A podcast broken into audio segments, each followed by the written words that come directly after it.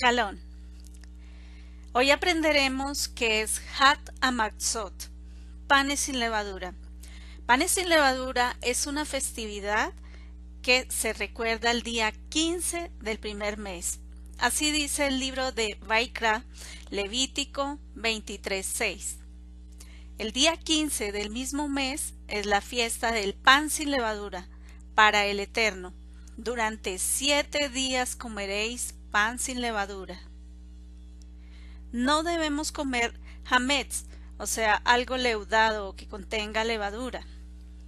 Siete días comeréis panes sin levadura, y así el primer día haréis que no haya levadura en vuestras casas, porque cualquiera que comiere leudado, desde el primer día hasta el séptimo, será cortado de Israel. Eso dice el libro de Shemot, Éxodo 12, 15, 19 y 20.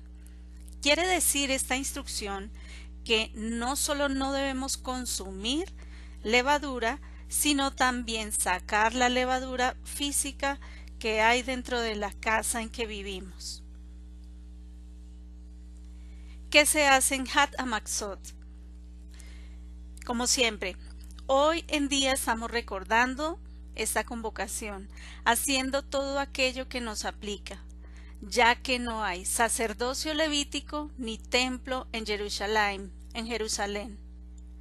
Estrictamente la Torah dice en el libro de Baikra, Levítico 23, 6 al 8. Primero, durante siete días comeréis pan sin levadura. El primer día será de santa convocación. No harás trabajo servil. Brindaréis ofrendas a el Eterno estos siete días, y el séptimo día nuevamente es santa convocación, y no harás trabajo servil. Hak es una festividad de peregrinación, al igual que lo es Shavuot, semanas, y Sukkot, tiendas. El libro de Devarim, Deuteronomio 16, 16 dice, Tres veces al año se presentarán todos tus varones delante del Eterno tu Elohim, en el lugar que yo escoja. En la fiesta de Hat Amaxot, o sea, panes sin levadura, en la fiesta de Shavuot, o sea, semanas, y en la fiesta de Sukkot, o sea, tiendas y no se presentarán con las manos vacías delante del Eterno.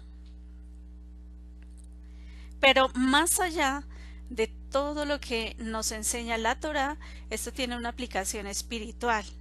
Las palabras del Eterno son provienen del cielo, son espirituales y son para nuestra vida, para que seamos mejores, entonces, la aplicación espiritual se encuentra en la carta a los Corintios, la primera carta, en el capítulo 5, verso 7, que dice, limpiad pues la vieja levadura para que seáis nueva masa, sin levadura como sois, pues nuestra ofrenda pascual, que es el Mesías, ya fue ofrendado por nosotros.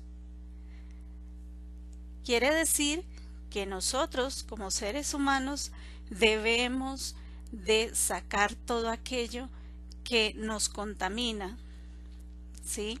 Y no solamente dentro de la festividad, sino todo el tiempo tenemos que procurar ser mejor personas todos los días. También la levadura eh, en la aplicación espiritual quiere decir o tiene que ver que con aquello que se mezcla y se infla o que es símbolo de corrupción. La levadura hace ver lo que en realidad no es.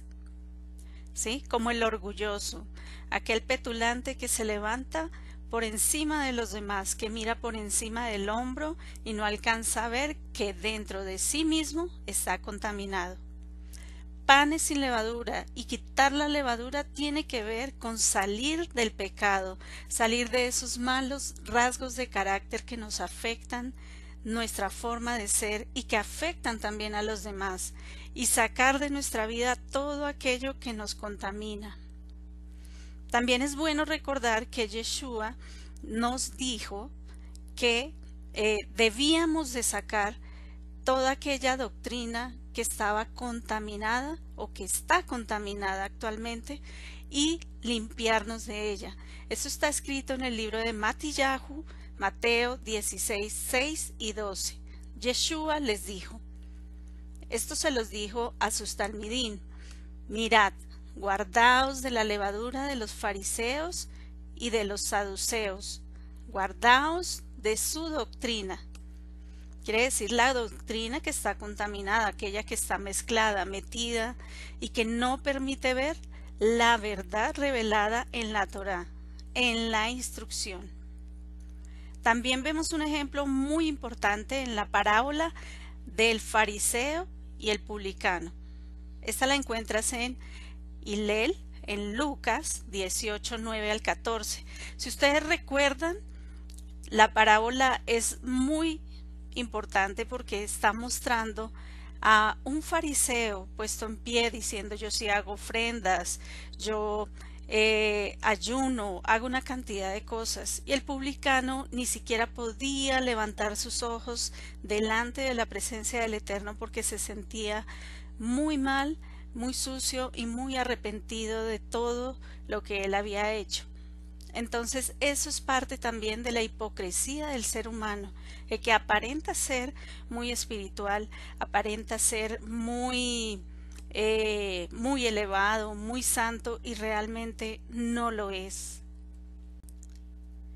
En la primera carta a los Corintios, en el capítulo 5, 8 dice, Así que santifiquemos la fiesta sin nada de levadura vieja, ni con la levadura de malicia y de maldad, sino con panes sin levadura, de sinceridad y de verdad.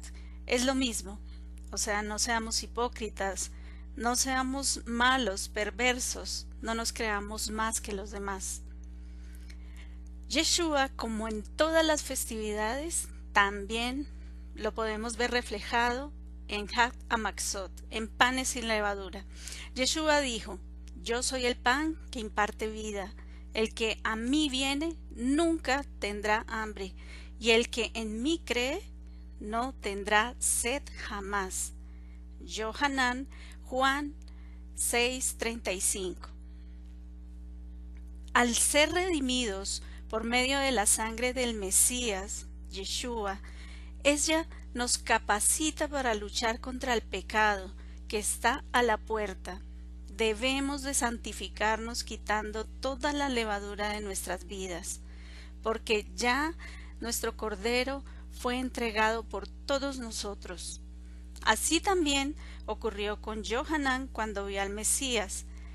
Él dijo, He aquí el Cordero de Elohim que quita el pecado del mundo. Johanán, Juan 1.29. Yeshua es el pan no contaminado que limpia de la maldad. Porque Yeshua nunca pecó. Por nosotros se hizo pecado para que nosotros llegáramos a ser justicia de Elohim en él.